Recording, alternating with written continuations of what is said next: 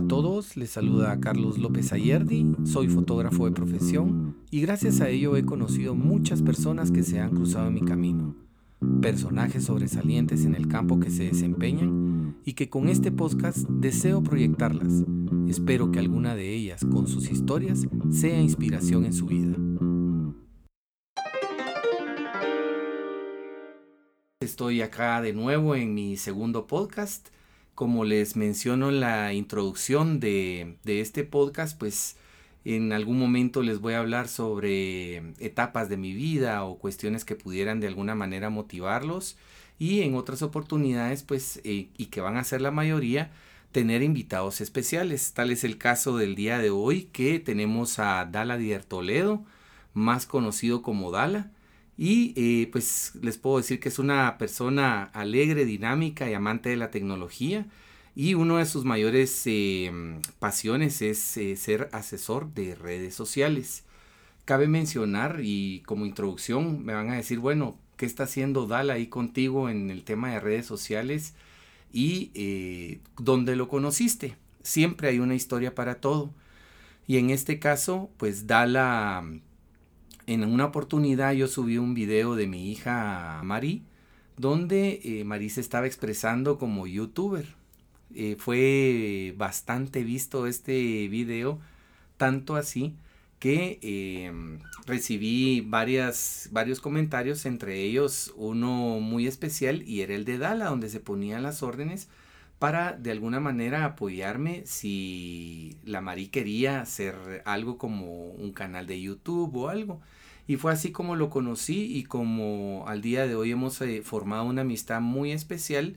Eh, es la persona que me ahorilló a estar acá platicándoles puro loco en estos, en estos podcasts y que hoy en día es una de mis ilusiones, uno de mis sueños hechos realidad, ya que no hace mucho en la presentación de mi libro de Hacia Nuestras Raíces me, me obsequió este micrófono y ya con esa introducción pues Dala, te doy la, bienvenida a este podcast, el segundo de esta, de esta aventura.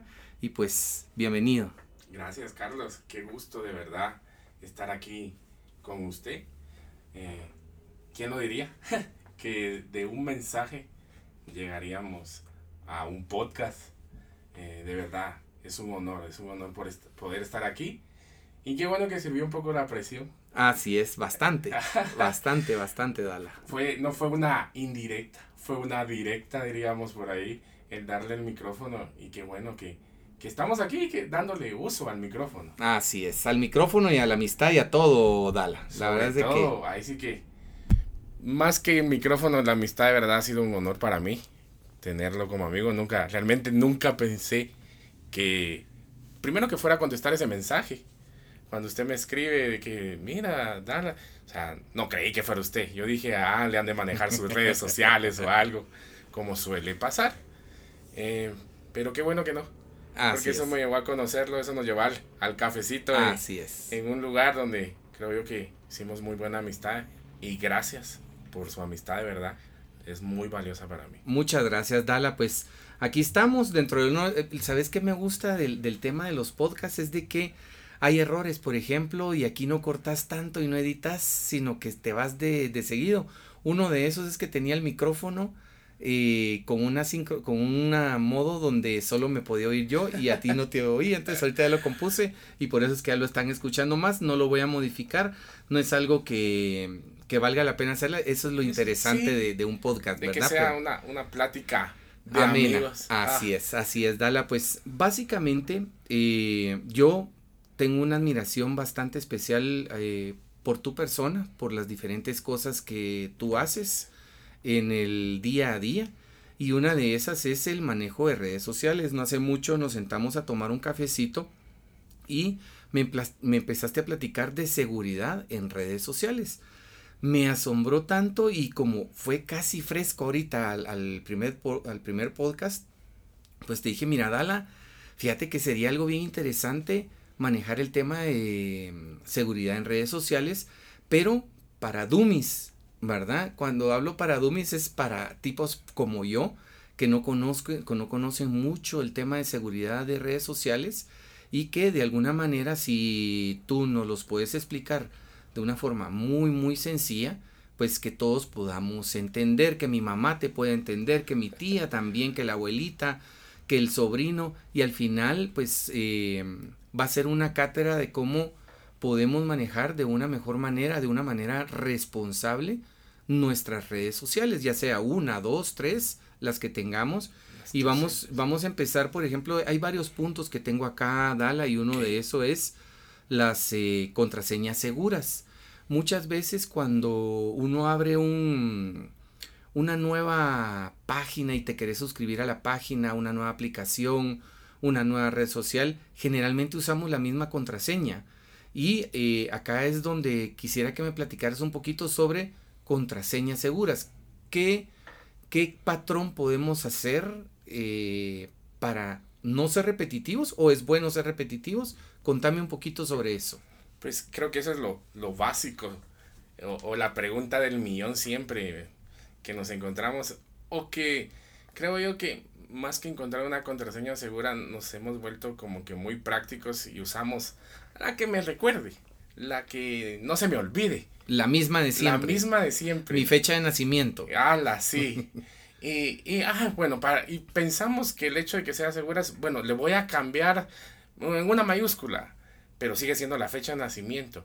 Pues creo yo que lo que sucede muchas veces con las contraseñas seguras e, es que no, no, primero sabemos que es importante, pero no le damos esa importancia desde el inicio, como dice usted. O sea, vamos a crear una cuenta. O sea, es como ir al banco y, decirle, mire, eh, le, entrego mi dinero, pero póngalo donde, guárdelo donde usted pueda. Eh, donde yo me recuerde, en aquella esquinita, mire, porque yo sé que en esa esquinita va a estar. Eh, usted sabe que si se lo dice a los demás que en esa esquina usted está guardando su dinero, la gente va a ir a buscar. lo va a ir a buscar ahí. ¿Qué sugerencias tendrías tú para una contraseña segura y cómo podríamos recordarnos de 10 contraseñas si en caso esa sería tu sugerencia? Si no, pues eh, ya te haría otra pregunta, pero ¿cuál sería la conducta correcta para hacer una contraseña si yo quiero abrir hoy mi cuenta de Facebook? Creo que lo primordial es usar, le llamamos caracteres especiales a lo que son la arroba, el guion, le, eh, los puntos, cosas así. No en todos permite, aunque casi en la actualidad casi la mayoría permite los caracteres especiales, pero es poder jugar una con mayúsculas, con caracteres especiales y con números. El problema es que muchas veces decimos, ah, es que lleva tanto. Es que no hay necesidad de ponerle tanto. Es necesidad de ponerle al menos una.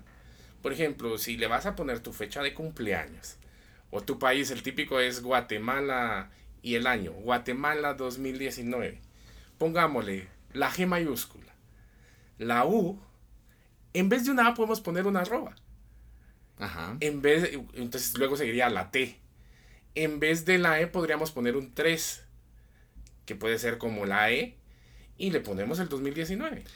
Y, la verdad es que es bastante interesante el, eh, utilizar eso. Ahora, la pregunta es, ¿Tú crees que es, podría ser seguro si utilizo esa misma contraseña para, para las mismas redes sociales? Estamos hablando de personas como yo, Dala, que yo no sé si es por la edad, yo tengo 46 años, que a veces queremos simplificarnos más la vida.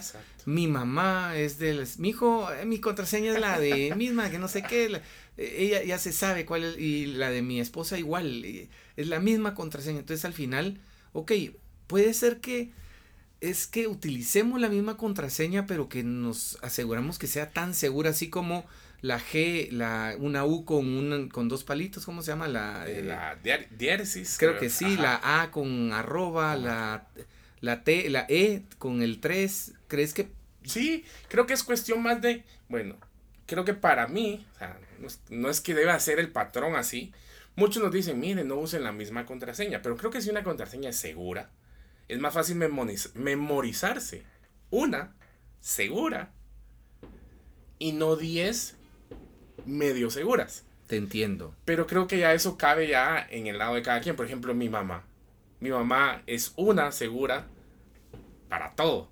Pero esa una segura ni ella se la sabe. Y es una segura que hay aplicaciones, pero creo que eso ya nos lleva a otro tema que podría ser después, donde se pueden guardar contraseñas y solo metemos una y ella se encarga de hacer todo el trabajo.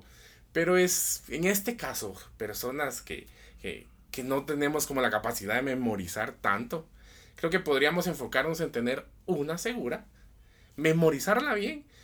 Es, es como que se nos olvidara desayunar o tomarse el café. Entonces, y creo yo que algo fácil que puede suceder es, eh, que es lo que siempre nos dice, como diría la abuelita, cuando queremos recordar una fecha de algo, de algo relevante, lo asociamos con algo. Tomar una contraseña asociada hacia algo, hacia el nacimiento, pero no poner todo el nacimiento, sino que, por ejemplo, yo nací en el año 98, eh, más el mes de mi esposo, más mi país.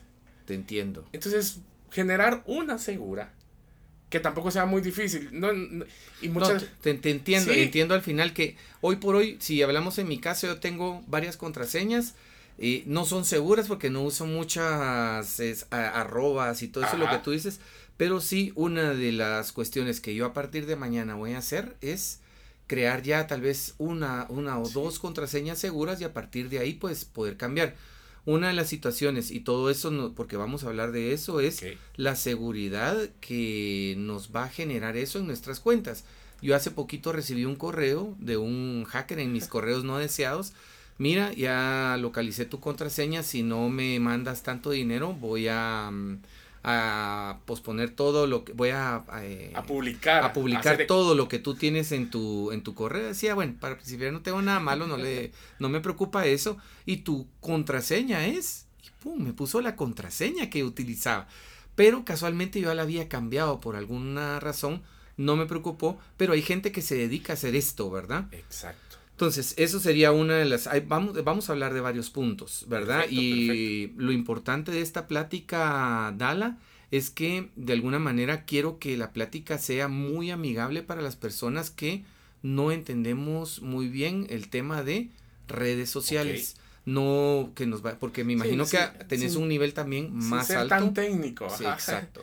Entonces, uno, eh, consejo sano, si vamos a utilizar la misma contraseña, utilicemos varios eh, signos, ¿verdad? Diferentes en esa contraseña, nos la aprendamos de memoria, que va a ser mejor esa a tener Carlos y la fecha de nacimiento, porque esa pues es muy, muy sencilla de, de, aprenderse. Luego, un tema que a mí me tiene, ahorita hace poquito yo fui a dejar mi computadora a, a que le cambiaran el teclado, porque eh, Apple me notificó que la batería estaba mala, estaba creando problemas y se estaban quemando algunas computadoras. Entonces, para mí qué bueno porque ya la batería ya había que ah, cambiarla después de tres años en una nueva. Pero cuando fui a dejar la computadora, yo empecé a ver que todas mis contraseñas, por ejemplo, de bancos, estaban accesibles. Y yo le decía al chavo, mira, pero ¿cómo hago para borrarle esto? Entonces, había una opción. Al final, eh, el tema era que yo tengo grabadas todas mis contraseñas en la computadora del banco, por ejemplo, y Apple ya te reconoce el usuario y te tira la contraseña de una vez. Y él me pidió que creara otro usuario en la computadora para que ellos usaran ese usuario y no utilizaran el mío. Es algo que cuando yo vi dentro de los puntos que platicamos, que íbamos a hablar hoy, hoy acá en este, en este podcast, estaba el de las contraseñas en navegadoras tú eres de las que aconsejan sí o no utilizar contraseñas en navegadoras donde ya está ya están puestos prácticamente todo. Es que lo hacemos por facilidad. Pero sería ver los puntos. Bueno, ¿en, qué momento deja de la facilidad de ser algo importante? Porque en este caso, y suele pasar mucho, porque a todos nos pasa que en un celular, o sea, ya no solo en la computadora, existe que se guarden las contraseñas. Ahora la mayoría de celulares, ya todos los, el Android, como el iOS de, de, Apple, ya tienen una opción donde te dice, ¿quieres guardar tu contraseña? O sea, eso es algo que ya está al día de hoy, que para nosotros es un alivio. Dice, ay, así no tengo que estar recordando mis contraseñas, pero es un arma de doble filo. Por ejemplo, en estas cuestiones, como usted dice, que vamos, o sea, cosas que debemos tomar en cuenta es eso, o sea, bueno, no quiero que lo vean, yo soy muy desconfiado en eso. No guardo las contraseñas y, cómo, cómo las recordás y todo. De hecho, mi trabajo me, me es de acordarme de contraseñas y de usar contraseñas, unas 20 contraseñas diarias de diferentes. Entonces caigo en aplicaciones. Uso una mi aplicación que ya se encarga, que es como, como un baúl como una caja fuerte. O sea, si te vas a la contraseña del banco, abrís ese baúl, mirás en tu banco, banco 1, que ya no existe, pero banco 1, mi usuario es... Y ni siquiera le escribo, o sea, él me dice, bueno, detecta la página y me dice, es un banco y aquí están tus, tus contraseñas de banco. ¿Cuál quieres escoger? Yo escojo una sin necesidad de teclear, porque esa es otra cosa que también pasa. A veces eh, uno, que también otro tema de lo que habíamos hablado, que hay páginas que te detectan lo que escribes y cosas así. Pero realmente para acelerar un poco esto, creo yo que guardar las contraseñas en navegadores para mí es algo inseguro. O sea, eh, respondiendo su pregunta, es algo inseguro. Siento yo que debemos de, de optar, bueno, si lo quieres usar, al menos ¿Cuál es esa aplicación? Esa aplicación eh, se llama One Password. One Password. ¿Es gratuita? Es gratuita. Bueno, entonces el segundo consejo es no utilizar contraseñas ya grabadas en los navegadores, como es algo que yo hago de mi día a día. Y si, si, lo hago, preferible mejor utilizar una app.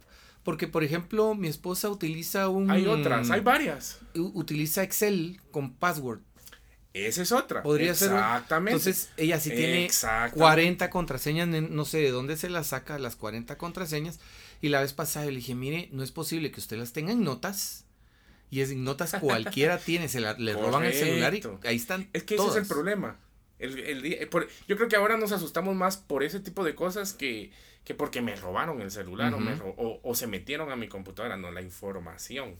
Eso es lo más, lo más valioso y por pues entonces podríamos ser One Password.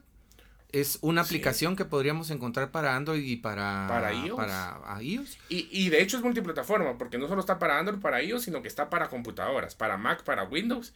Y lo que hace es que unifica todas sus contraseñas y usted las puede tener en cualquier dispositivo. Ok, o sea, yo tengo ese software, eh, esa, esa aplicación en mi celular, me meto en la computadora. Guarda una contraseña en su computadora, después la quiere usar en el iPhone, se mete ahí y ahí le aparece la contraseña. Ah, ok. Excelente, excelente. Sin usar la contraseña como tal. Ah, usted usa una contraseña diferente. Ajá.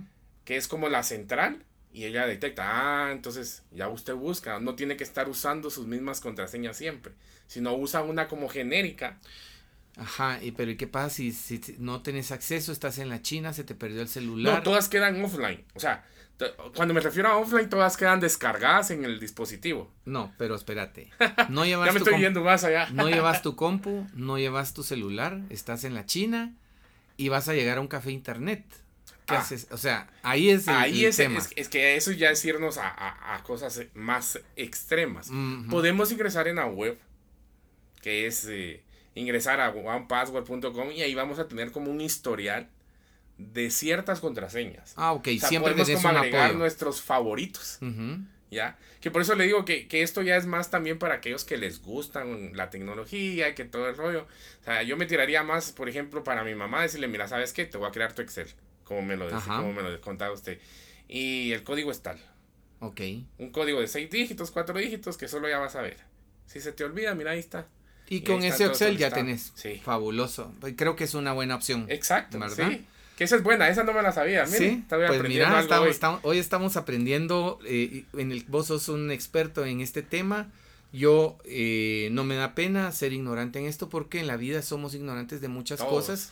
Eh, este sábado platicaba en los almuerzos que cuando, cuando puedo tener con mi mamá me dice, mira, mi hijo, me han, me han escrito de Yahoo que, que van a cambiar ahorita las políticas y que metan la contraseña, no sé qué. No había platicado ni siquiera que iba a platicar de este, de este podcast.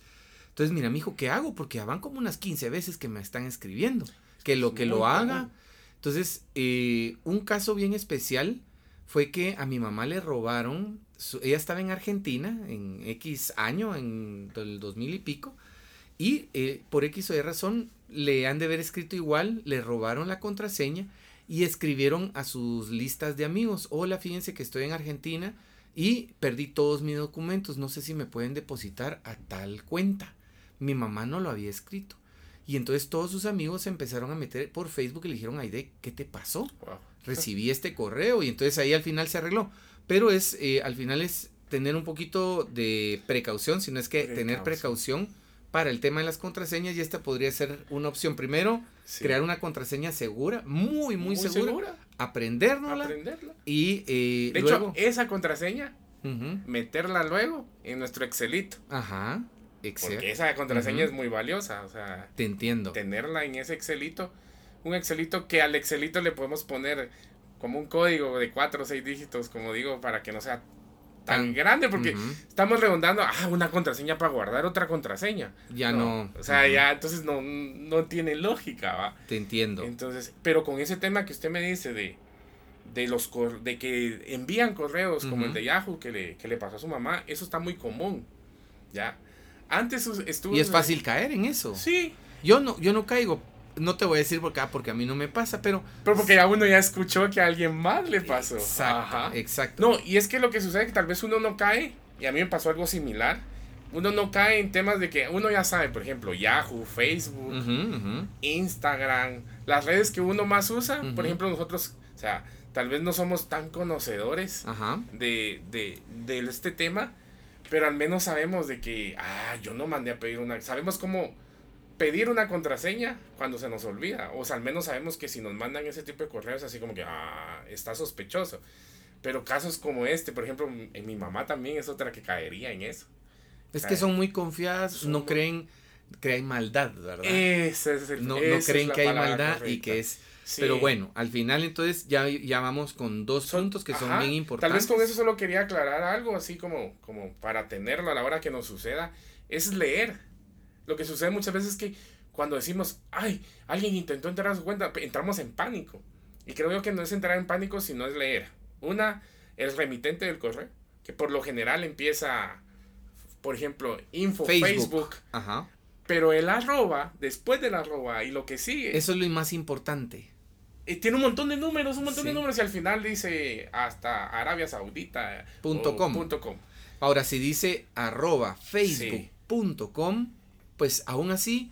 Aún eh, así. Hay que tener todavía la desconfianza. Yo, yo te, te, comprendo muy bien que yo he recibido tanto correo así de que, de que eh, estoy solicitando cambiar mi cuenta y cuando veo el remitente, pues dice Facebook arroba, pero después del arroba ya es un nombre X. Exacto. Da la... Da la punto X, XX.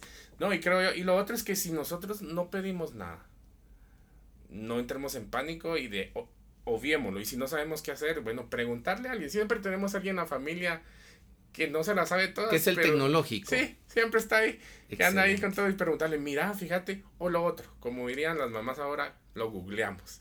Entonces, me entró un correo tal, entonces ahí encuentra uno muchas veces como ciertas cosas en imágenes que ver y todo. Lo que pasa es que a veces, como le digo, entramos en pánico y pensamos, ay, me la quieren robar, la voy a cambiar rapidito. Y, ahí es donde viene. Entonces, eh, para todos, pues básicamente es no hacer caso inmediato de estos avisos, ponerles atención lógicamente, pero siempre preguntar y ver el remitente sería el primer. El remitente es el primer. El primer tema, ¿verdad? Tememos también el tema de las páginas web no seguras, Dala. Generalmente yo, yo pues me meto siempre a mis mismas páginas, eh, el banco para hacer mis transferencias, porque ya no, ya no casi que se utilizan cheques. Eh, luego pues me encanta meterme a Amazon a ver, aunque no sea comprador compulsivo, pero me encanta ver qué hay. Otra mi página donde me meto es Marmot, también que me fascina la ropa Marmot. O son páginas de, de una forma confiables, pero háblame un poco de páginas no seguras, que, cómo determinar que una página no es segura eh, para proteger mi, equipo y mi información y qué hacen esas páginas no seguras. Ok. Primero, al día de hoy es fácil detectar cuando una página no es segura. Gracias a Google, ahora, no con todas, pero casi la mayoría, Google ahora cuando uno va a entrar le tira un aviso. ¿Estás seguro que quieres ingresar? O a veces nos tira una pantalla y como estamos hablando de una manera, una manera friendly que todos puedan entender, y, nos tira una pantalla donde pensamos que se nos fue el internet. si esa pantalla no sale es porque el sitio donde queremos ingresar no es seguro.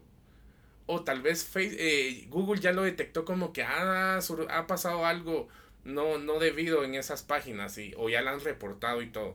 Entonces, puede ser que si entramos a una página y no nos carga, como siempre nos ha cargado, es que esa página está mala, tiene algo detrás de ella.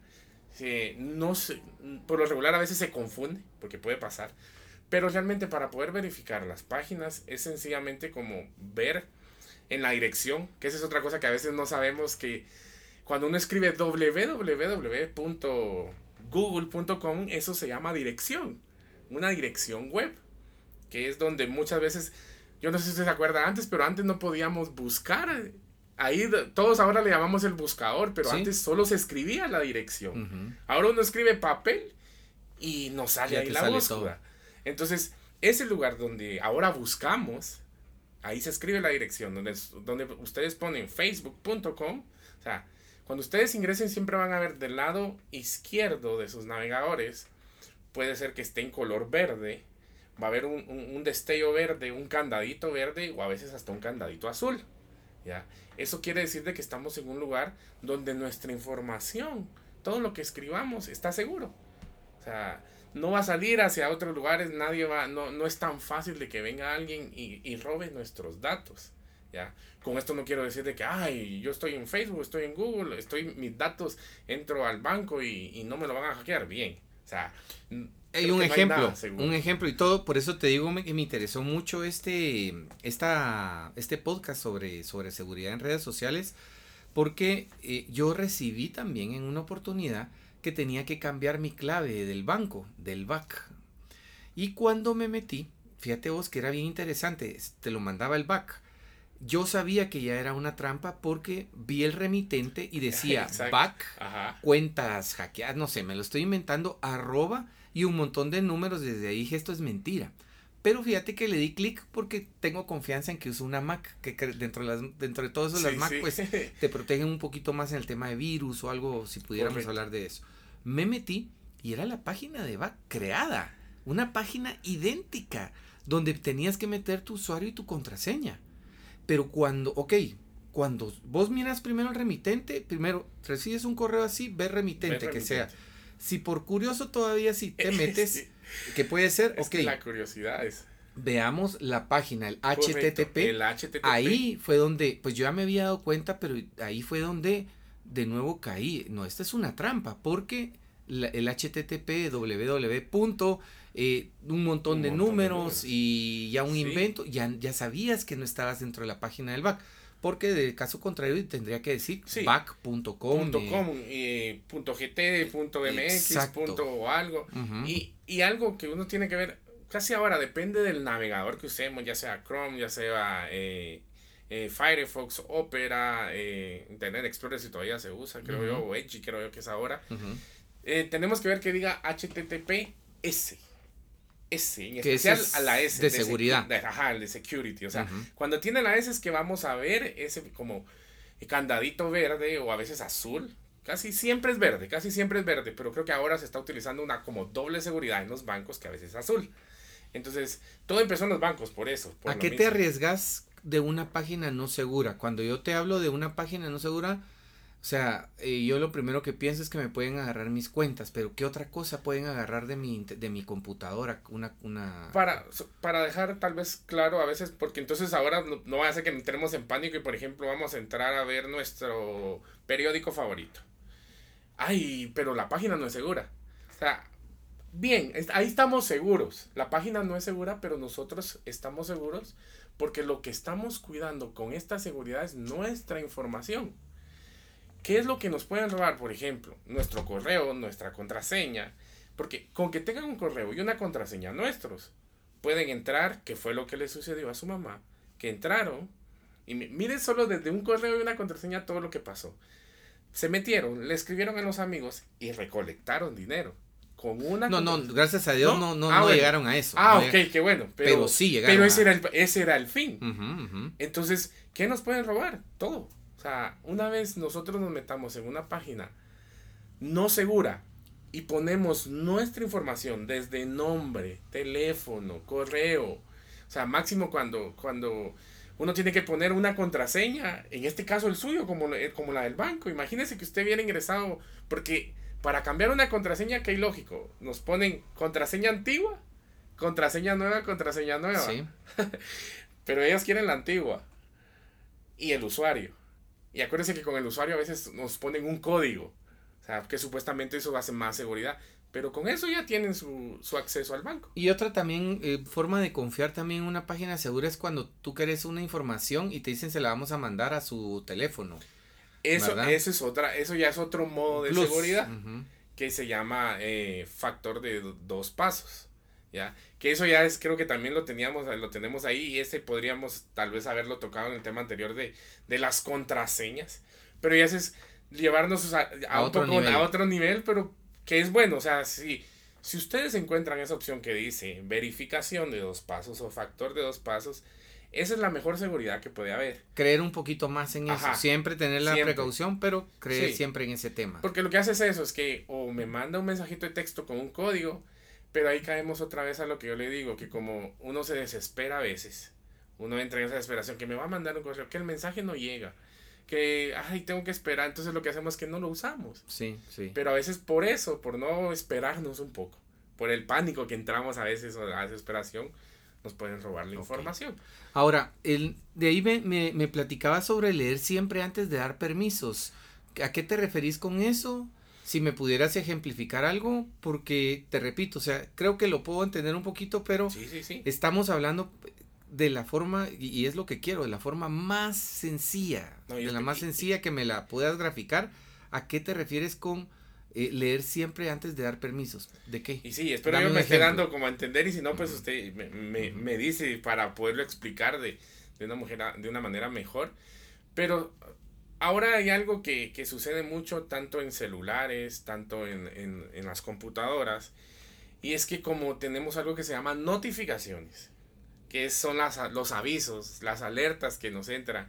O sea, si un teléfono no tuviera notificaciones, nunca sabríamos cuándo, solo sabríamos cuándo nos llaman. Solamente eso.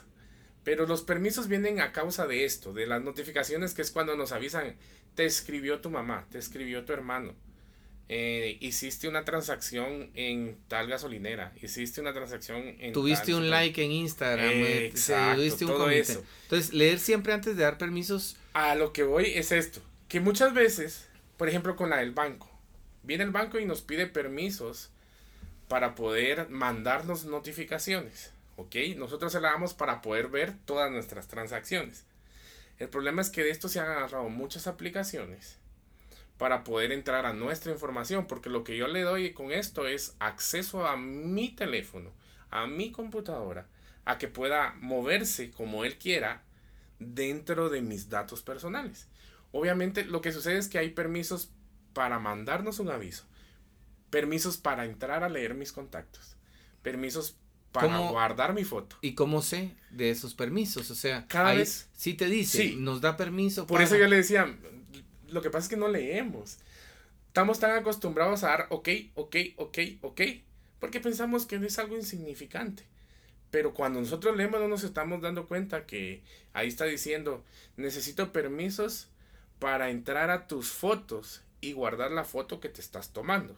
Ah, pero si no quiero que las guardes ahí, no se guardan. El problema es ese, que dependiendo de la aplicación, por ejemplo, la cámara le doy permisos porque necesito que guarde mis fotos. Pero ¿por qué razón una aplicación que tenga que ver con música, por ejemplo, tiene que entrar a ver mis fotos? ¿Por qué yo le tengo que dar permisos si yo no voy a guardar fotos de una aplicación de música? Entonces, tener es básicamente cuando demos permisos que sea lógico para la aplicación. Exactamente, que sea lógico. Bueno, si la aplicación de Instagram, Instagram me pide permisos para entrar a mis fotos. Cuando yo le doy OK, le estoy dando sí, ve todas mis fotos.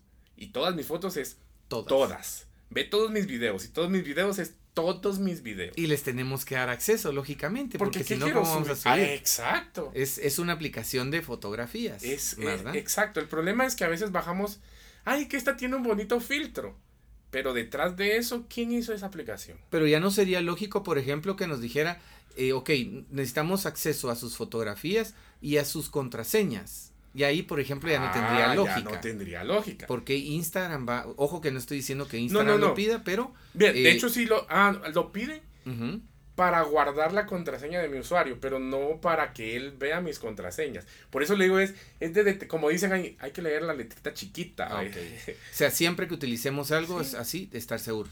Hay, una, hay un tema que, que conforme vamos platicando, es importante mencionar y, se los comento a las personas que me están oyendo y te lo comento a ti, Dala. y muchas personas, eh, generalmente de tal vez de 40 años, 50 años, 60, tal vez te lo podría decir que son mayores para arriba, tienen mucha desconfianza hoy en día del Internet. Y dicen, no, yo prefiero usar mi cheque y con mi lapicero, llenarlo y todo. Yo te voy a comentar, yo he tenido dos experiencias de estafa donde me han agarrado de mi oficina eh, las chequeras, la última fue el año pasado, agarraron de una chequera los últimos, o no, no los últimos, tal vez está la chequera de 50 y entre el, como el, el 38, 39, 40, 41 y 42 arrancaron con todo y codo. Hicieron varios cheques. En la primera estafa me robaron 30 mil quetzales. Y en la segunda fueron como 5 mil quetzales. Donde eh, yo no me iba a dar cuenta hasta que llegara al cheque 39. ¿Me entiendes? Entonces, al final, hoy por hoy es muy fácil o hay mucha gente que ya ha aprendido a estafar con papel o con tecnología. Es solo tener precaución. Si ustedes tienen, hoy no es sobre cuestiones de cheques, pero pónganle, pónganle coco a sus chequeras. Siempre vean, cuenten sus cheques, si los sacan de la caja fuerte o donde los tengan, cuenten que esté del 1 a 50 o si ya usaron el 10 del 10 al 50 porque eh, igual en papel igual en tecnología o sea al final es cómo nosotros actuamos de una manera correcta y lógica y utilizamos estas herramientas tanto en papel como en tecnología de una mejor manera. Era un era como no y es eso ajá es la creo que es una manera muy buena de explicarlo de que para todo debemos prestar atención. O sea, no, sé que a veces somos despistados pero a veces pensamos que la tecnología es para facilitarnos la vida, obviamente, pero no es para ser despistados y no es para confiar tanto en ellos. Como dicen dicho, a veces es un smartphone y es más, a veces uno es menos inteligente que el celular. No, el celular va a ser lo inteligente que uno realmente deje que sea. O sea, porque uno permite qué hacer y qué no hacer, como lo hablábamos. Entonces, sí, es ser observador. Si usted, porque sucede que hackean el celular y pueden hacer cosas y uno va, notando cosas extrañas a veces en su celular.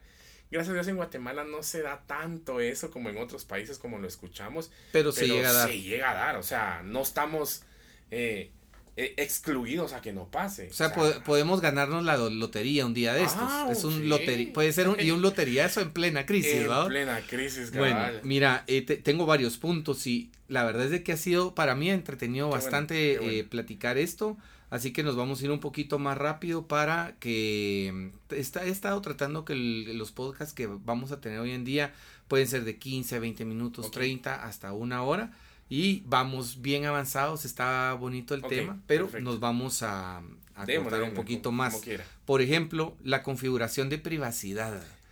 ¿Qué, ¿A qué te referís con eso? Yo en Facebook yo entiendo de privacidad y si yo publico, si publico mi perfil, que nadie más lo vea, aunque no lo tengo así, pero ¿qué es configuración de privacidad? Usted mencionaba algo y es que la mayoría, ahorita, la, la, por ejemplo, nuestros papás, o sea, nuestros abuelos, les gusta la tecnología, pero le tienen miedo. Y, y eso sucede porque ellos piensan que todo lo que uno suba, o sea, todo el mundo lo va a ver. Obviamente, si uno lo acepta, sí. Si uno quiere, o sea, por defecto viene así por defecto viene que, como cuando uno compra un televisor, por defecto viene que viene con su cable y todo, pero no tiene señal de video ni nada. Entonces uno decide qué ponerle, qué quiero ver, qué no quiero ver. Entonces lo mismo sucede con las redes sociales. Con la privacidad Facebook tiene, y para que se nos haga más fácil, siempre donde está nuestra foto, ya sea en el, en el escritor, en una computadora como en el celular, tiene un menú donde vamos a encontrar una opción que se llama configuración. Siempre en esa opción está configuración y al entrar en esa configuración hay una sección que se llama privacidad. Cuando entramos ahí, y como le digo, realmente las redes sociales, el que no quiere leer, mejor que no esté en redes sociales, porque todo va a estar abierto. Va, a estar muy... Muy expuesto, si así lo queremos ver. Eh, y tal vez se moleste, diga, pero ¿por qué? Básicamente, en las configuraciones de seguridad de Facebook, que es lo que la mayor parte de personas... Eh, utilizamos personas arriba de no sé cuántos años estará ahorita el Facebook, pero 30, eh, 40 años usamos mucho el Facebook. Las principales, da la que ahorita la gente que nos está oyendo diga, yo ahorita voy a cambiar eso. Que es, decime las básicas. O sea, como le digo, entramos configuración, privacidad. Ahí está todo. Entonces, ¿qué hay en privacidad? La primera, ¿quiénes quiero yo que vean mis publicaciones? Y así literal, contextualmente, lo que estoy diciendo aparece escrito ahí. ¿Quiénes pueden ver mis publicaciones? Entonces seleccionamos y me va a decir, lo puede ver el público. Solo tus amigos. Solo tus amigos. Los amigos de los tus amigos. amigos. de tus amigos. Amigos excepto tales personas. O sea, puedes poner, ok, me gusta publicar, pero tengo eh, una amiga que no me gusta que vea mis publicaciones, pero no ella quiero no va a bloquearla. Ajá. Entonces, excepto, excepto Juanita. Juanita. Excelente. Y ella nunca va a saber, o sea, va a ver todo. El problema puede ser de que luego Juanita conozca a Pepito y Pepito le dice, ¿viste la foto? Ajá. No, no la vi. Ahí sí ya no, no, Sí. a eso ya no lo arreglamos nosotros. Pero si está igual que yo de, de, de que no está muy maleado uno con la mente, pues creo que uno dice, bueno, de plano no lo vi o se me pasó. Sí, que es lo más, porque más si es de los que publican mucho, ni encuentras, no. Entonces sería, una de esas cuestiones es importante. Sí. Otra más que... la querés? segunda es los amigos. Ujú. O sea, los contactos que uno llega a tener, las amistades que uno tiene. Siento yo que yo soy uno que las tengo bloqueadas, solo la pueden ver mis familiares. Si se dan cuenta, uno pone ahí, mi hermano es fulanito, mi mamá es eh, eh, doña María y todo, doña... Que no esté Julia. expuesto. Que no esté expuesto. Porque si no, toda la gente va a saber quién es tu mamá, tu papá y, Y, todo así- eso. y hay es- mucha gente que se mete ahí y caemos a lo que extorsiones o llamadas o cosas que a veces ni son ciertas, pero "Ah, yo conozco a tu mamá. Mentira, si se metió a Facebook y ahí dice mi mamá es, Es Marta". muy cierto. Muchas veces, y he oído eso, Dala, y ahí es donde te, te voy a ir interrumpiendo porque a veces lo puedo ejemplificar, que te pueden llamar para extorsionarte y decir, mire, tenemos a su mamá, doña Juanita, la tengo acá, Eso y ya, pasa. entonces uno dice, bueno, conoce el nombre de mi mamá, pero Lo está leyendo de su perfil de Facebook. Facebook. entonces en la configuración de privacidad, Sí. mantener privacidad Sí. con quienes son nuestros familiares. Exacto. Eso es básicamente. Y la, creo que también lo puedes tener privado completamente. Que nadie- Completamente, que solo yo lo pueda ver. O que solo mis familiares, creo que da la opción, como uno agrega, ¿qué familiares? Que solo mi familia lo pueda ver. Te entiendo. Lo, lo otro que también puede ser, por ejemplo, que debemos de tener como privado, son nuestras fotografías, ver quiénes sí queremos que vean nuestras fotografías, aunque eso también cae en las publicaciones. Pero a veces se puede, el hecho de que subí una foto eh, Juan Pablo y me etiquetó. Ahí da la opción de que uno acepte esa etiqueta y hasta que uno la acepta, uno aparece en, en esa foto. Y hay otra cosa, perdona, siempre te voy a estar interrumpiendo, Dele, que dele. interrumpo mucho, si no me, me... Por ejemplo, yo tengo un buen amigo y ojalá que me esté escuchando, Osvaldo Barrera. No lo vaya a quemar. Sí. Fíjate vos, este Osvaldo es bien especial. Aquel vive en, en Arizona. En una oportunidad me monté en un tráiler con él, porque él es, piloto de tráiler. Y viajamos por 15 o 20 días por varios Ah, estados de los Estados eso, Unidos. estuve- le seguí Es esa historia. Interesante, es un tipazo este. A ver si me escucha. Pero, por ejemplo, a, a que le encantan las noticias de Guatemala. Es un chapín bien conectado. Y de repente yo miro una noticia en prensa libre. Y sale un el primer comentario que me sale, Osvaldo Barrera, sus comentarios, que me encanta leerlo porque está siempre ahí, pero ¿cómo puedes evitar? Yo, si la vez pasada puse un repuesto, necesito un repuesto de tal vehículo, y yo lo puse en una página de un grupo, y de Eso repente alguien me comentó, mira, estaba viendo, se te arruinó el carro. Y yo digo, entre a mí, pero si yo lo había puesto en un grupo, o sea, hay opción de... Ahí ya es diferente. O sea, lo que, lo que la seguridad de la que habla ahorita es sobre mi perfil. Cuando yo me meto a grupos, a fanpage o páginas de artistas y de comentas, música, y comento, ya las reglas cambian. Porque ya estoy jugando en otro terreno, por así decirlo. Y me baso en las reglas de ese terreno, de esa página, de ese grupo. Obviamente hay grupos cerrados, grupos abiertos, porque puedo- los abiertos es donde entra cualquier gente. ok, pero si es abierto, prensa libre, por ejemplo, es una página, Sí. el comentario siempre lo va a ver Sí. las demás gentes. Bueno. A no ser en eso, excluyendo. Porque se acuerda que habíamos excluido a Juanita. Juanita no lo va a ver. Ah, ok. Ya. Perfecto. Ya puedes ir poniendo quiénes. A ver si aquel no me bloquea ahorita. Que Carlos López no lo ve. Exacto. Entonces. Bueno, un sí. saludo, un saludo especial ahí para mi amigo Osvaldo, que le tengo mucho aprecio. Y veo cuando, cuando comenta en, en cualquier periódico de Guatemala, ahí lo veo, veo sus comentarios. Y eso pasa mucho siempre. Sí. Usted se da cuenta siempre que entra y ve, este ya le dio like. a Sí. algo". O sea, siempre hay uno que le da like a todo. Sí, sí, siempre, siempre. Pero Es es increíble, es increíble. Revisa tu localización y GPS ¿qué de seguridad me da eso? Al final, a veces les damos permisos a Waze, Es lo a que yo les decía, Instagram. los permisos, exacto. Pero ¿qué inseguridad me puede crear? Lo que puede Mm. suceder, tal vez yo se lo, lo, lo mencionaba, lo platicamos ese día y se lo, lo que quería hacerle ver es que muchas veces están los mentados, gracias a Dios hubo una temporada que todo era, estoy comiendo aquí, pum, y lo publicábamos. Estoy saliendo de tal lugar y lo publicábamos, que eran los mentados check-ins, que le llamábamos. Y había una aplicación muy famosa en ese entonces que se llama Force, Foursquare. Y de ahí la cambiaron, pero era de que uno estaba dando, diciendo dónde estaba. Lo que sucede con esto es que hay personas que este, creo que tenemos A y B. Eh, El A podría ser el bueno y el B tal vez el no tan bueno. Porque el bueno es bueno. En el caso de su mamá, que era lo que me comentaba, a yo ver si realmente ya estaba en Argentina. O ver los últimos días, tal vez ella puso los lugares donde estaba los últimos días y ver, wow, no la encontramos y me sirve para localizar a alguien. Que en teoría para eso es hecho, para poder localizar a las Pero al final personas. también Pero al final también está el lado malo, que, que, que la gente, como lo decíamos, me van a extorsionar y están leyendo mi perfil de Facebook.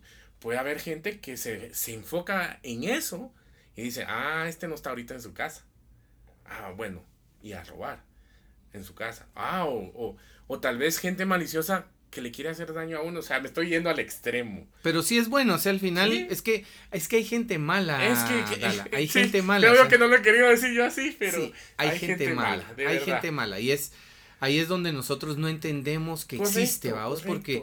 Hay gente que te escribe para si tú tenés un negocio de venta de ropa, te quiere Ya con la robar. malicia, Sí, ajá. de- yo, yo Ajá. no lo comprendo, pero existe. La Sí. maldad existe. Entonces, y para eso a estamos. eso es a lo que voy. Que puede haber gente que está tan, tan deseada de hacernos daño que está viendo dónde estamos.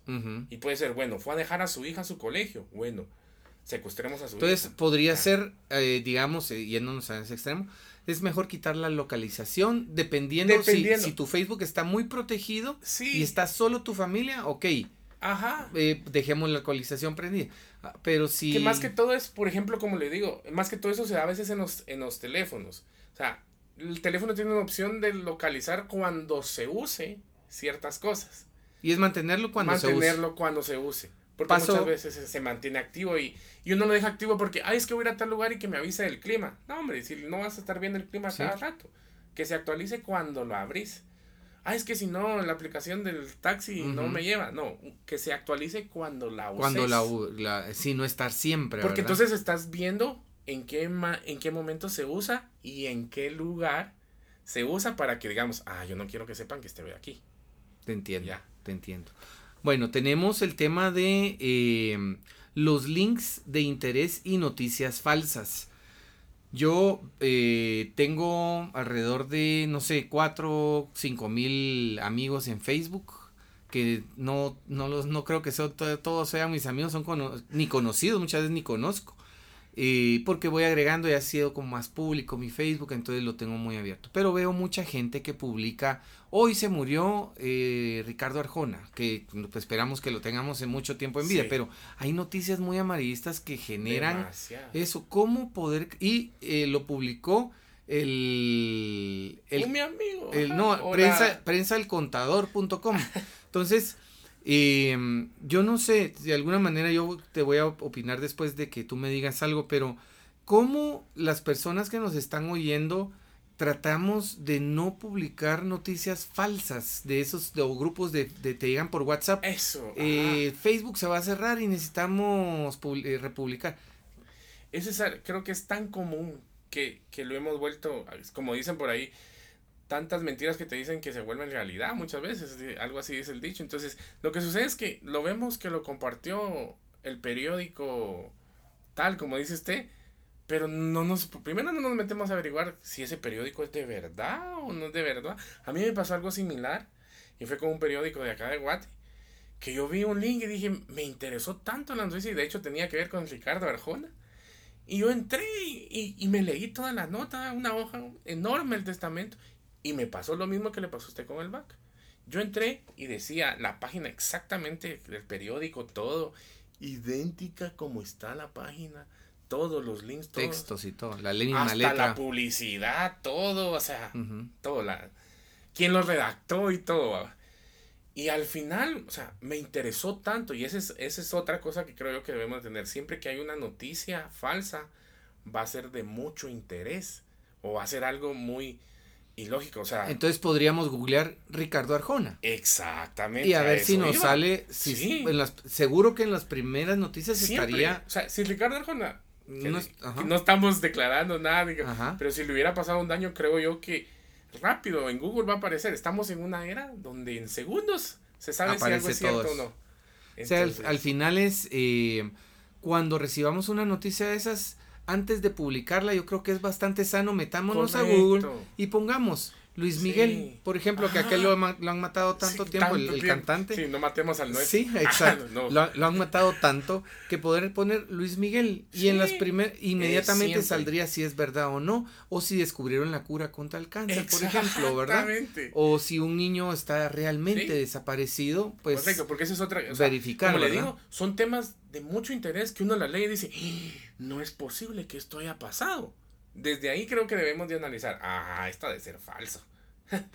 Porque la, no- la noticia nos causa, acordemos que las redes sociales juegan muchos con nuestros sentimientos, o sea, entonces cuando una noticia juega demasiado con tu sentimiento, creo yo que ahí es como que, ah, no sé. esto Rick". no no va. Ajá. O sea, siempre hay que pensar antes Siempre, de es lo eh, que- eh, al recibir esa noticia si la recibimos Siempre. realmente o si, si nos, nos debería afectar inmediatamente, buscar, analizar y ver si es cierto, pues eh, pensar antes de, antes de publicar, de ¿verdad? publicarla, porque caemos en eso. Como está, ay no, pobrecito, y todavía comentamos que Dios lo tenga en su gloria. Sí, y pum, lo compartimos. Exacto. Y lo mismo pasa con los- las mentadas cadenas. Ajá. Que si, que Facebook lo van a cerrar o, o- o WhatsApp lo van a cobrar. Eso es mentira. Nunca. Mira, hay un tema con WhatsApp, yo creo que con eso vamos a, a cerrar el programa y después quiero presentarte también para que las personas que te quieran contactar para sus Gracias. empresas, pues lógicamente eh, lo puedan hacer a través de, del contacto que nos puedas dar. Eh, WhatsApp, eh, últimamente he visto que han estado robando la identidad de personas, o sea, de toda tu información de Sí. WhatsApp. Entonces, si me pudieras explicar de una, de una manera breve y bien concisa cómo es hoy en día que se están robando estas cuentas, porque pongámosle atención a esto, señores y señoras, Sí, podríamos ser nosotros a quien nos estén robando. ¿Cómo, cómo se están eso es algo que, que se está dando ahorita mucho y, y aunque no creamos, es WhatsApp. O sea, la aplicación más usada, siento yo, el día de hoy en la comunicación a nivel mundial. Y como hablamos, hay gente que se dedica a hacer el daño. Y es sencillo, o sea, lo que está sucediendo es que cuando nosotros eh, siempre activamos en un nuevo teléfono nuestro WhatsApp, Compraste un nuevo teléfono. correcto, ajá, y metemos nuestro WhatsApp, nuestro número, nos llega un mensaje con un código de verificación Al teléfono que metiste. al teléfono Al nuevo que número de teléfono, comprar, al número de teléfono. Ah, ok. Y eso sirve para validar que en efecto yo soy la persona dueña y propietaria de ese número telefónico. Lo que está sucediendo ahora es que viene alguien y nos manda un mensaje. Y, por ejemplo, nos dice, mira vos, o sea, tanto que a veces tal vez no nos ponen nombre, pero vos, mira, necesito un favor. Eh, muchas veces se está dando que detectan ya el nombre, su nombre, en este Carlos, mira Carlos, necesito un favor, mira, soy Alejandro, eh, no tengo mi teléfono, no Me me, lo entra, robaron. no- ajá, y necesito activar mi, mi, mi WhatsApp, eh, te, voy a- te va a llegar un número de, de que verificación, como el que acabamos de mencionar, y le llega el número de verificación a usted, Y uno Y- se lo pasa. y uno le pasa el código. Y él lo que estaba haciendo era meter nuestro, Me- mi teléfono. Ex- eh, nuestro mi número, número de teléfono. Y como ya le mandaron un código, él me está mandando este, yo mismo le estoy mandando sí, ese, usted ese mismo le código. está entregando el código. Y ahí automáticamente te roba toda Todo. la información. Sí. Porque, por ejemplo, yo en WhatsApp tengo todo, o sea, fotografías, tengo eh, pláticas con mis clientes y todo. Y todo eso uno quiere guardarlas porque son cosas que querés guardar. Yo no, yo, no, yo no borro ninguna plática, Dala, porque me sirve después de referencia. Y, y toda esa información es la que te pueden robar. Así es. Creo que como consejo sano sería antes de que alguien nos contacte para pedirnos un código, llamarlo quizás, mira, te voy a llamar Exactamente. para ver qué te pasó y ahí a Sí. poder verificarlo. Sí, tiene algo, un detalle a veces los mensajes, y es que por lo general nunca llegan en el idioma nuestro. O sea, si estamos en Guatemala o si yo tengo mi teléfono configurado, obviamente se basan en, el país. Si es Guatemala, hablamos español. Entonces, el mensaje me va a llegar en español. Si mi código, si mi teléfono, mi número telefónico es de Estados Unidos, el mensaje me va a llegar en inglés.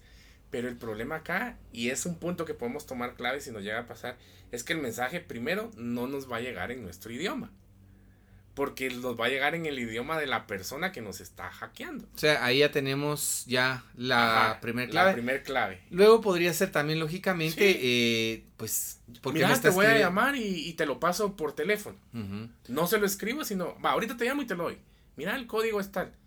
Ahí ya sabemos. Sí, el tema es, es amplio en este tema de, de seguridad. Ahí, en dos minutos que me pudieras explicar el famoso phishing. Claro, claro. O la suplantación de identidad, si me puedes explicar brevemente qué es eso. Todo lo que hemos hablado ahorita se, se, resume en esto, en, el phishing. Eso es phishing, lo que Ajá, el phishing es cuando alguien eh, nos suplanta. Es suplantación, es suplan, suplantación de información. no sé si lo pronuncio bien, si no. Si no te voy a cortar ahí después. y si no, no lo corrigen por ahí. Pero es eso, es hacerse más fácil. Es que alguien se está haciendo pasar por nosotros. ¿Ya? Ese es el phishing. Y, y, y es en base, sucede como lo hemos hablado ahorita. Todos estos puntos nos llevan a, al phishing como tal, que esa sería la, la, palabra, por así decirlo, que robaron nuestra información. Y la están utilizando. Y la están utilizando como que fuera yo. O sea, ellos se hacen pasar por mí. Dala, eh, vos sos una persona que te admiro mucho. Desde al principio la, lo, lo mencioné por la, primero por la sencillez que sos eh, como persona, sos una persona muy, muy noble.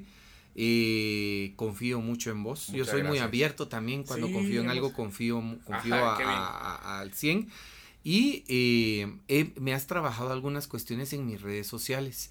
Yo creo que es muy importante si alguien tiene alguna duda o nos está escuchando y tiene una empresa y quiere de alguna forma manejar cierta seguridad si te quieren contactar, Dala, ¿a través de qué? Pues puede ser por las mismas redes sociales. ¿Cómo te ubican en las redes sociales? En todas las redes sociales me pueden encontrar como Elida Ladiera. E de elefante, L de Lionel y de puntito dirían por ahí, Daladiera. D A L A D I E y la que no puedo pronunciar R. R, R, R.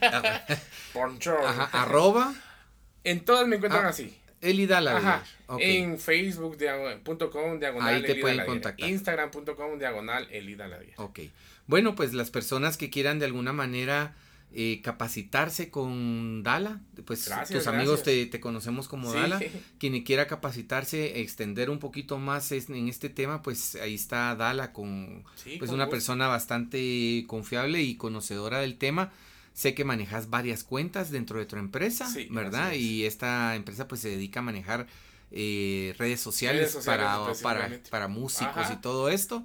Eh, incluso para los que usamos redes sociales, pues es un buen contacto para poder capacitarnos en algunas cosas. Yo te agradezco mucho, Dala, el que hayas estado acompañándome en mi segundo podcast. Estoy muy ilusionado con este proyecto porque y pues es algo nuevo, ¿verdad? Y ese es mi juguete nuevo. Te agradezco mucho el, que hayas estado acá. Y no sé si quieres agregar algo adicional a este. Primero agradecerle por darme la oportunidad de estar acá. Qué bueno, qué alegre. De verdad, me, alegra mucho. Y, y, si ustedes lo pudieran ver acá, literalmente sí es como niño con juguete nuevo.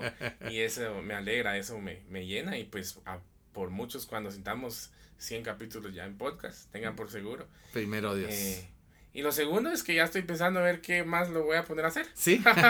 Tengo que ver que... Otra, inventarnos otra red social, ¿verdad? Pero y pues lo otro es, creo yo que eh, en fase, eh, para concluir el tema es usar un poco el sentido común. Usar mucho el sentido común en que si no sé, preguntemos. Yo aprendí algo un fin de semana, no tiene nada que ver con redes sociales, pero en cuanto a la comida. Nosotros, yo soy alguien que me da pena a veces decirle, mire, quíteme esto, eh, póngale esto. Y, y por pena a veces nos va mal. Entonces en redes sociales es así. Como les digo, tres puntos. Siempre leamos. Siempre, siempre, siempre leamos. Segundo, preguntemos. Y tercero, si no encontramos la información, no actuemos.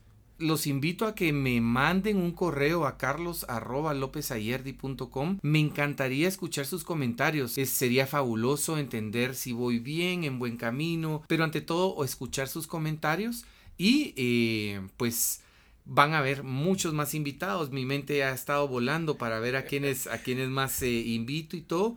Así que pues me, me ayudarían bastante mandándome este correo. Como ya vieron, estoy entrevistando a personas que eh, de cierta forma han sobresalido en el campo en el que están trabajando y eh, pues nos van a ayudar o nos pueden ayudar a nosotros a entender un poquito más sobre diferentes temas en sí. Les agradezco de nuevo, soy Carlos López Ayerdi, me pueden encontrar en, las redes sociales, en Spotify, en iTunes, en Anchor como López Ayerdi y los invito a que pues en la tercera publicación del podcast puedan irme escuchando constantemente y mandándome sus comentarios a través del correo. Les agradezco mucho de nuevo y hasta la próxima.